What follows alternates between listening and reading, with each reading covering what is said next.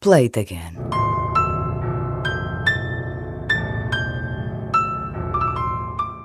Durou pouco mais de 10 minutos a sessão fotográfica para aquela que é a mais popular e a mais imitada capa de disco.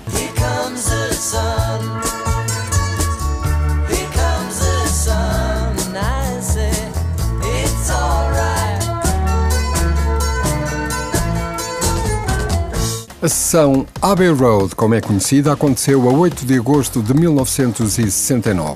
O escocês Stuart Macmillan fez apenas seis fotografias. McCartney e George Martin escolheram a melhor.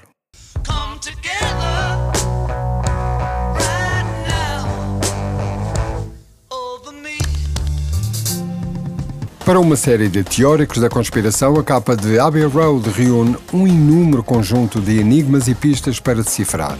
Para os Beatles e Stuart Macmillan, a capa de Abbey Road é apenas uma foto tirada do lado de fora dos EMI Studios, em Londres. Oh.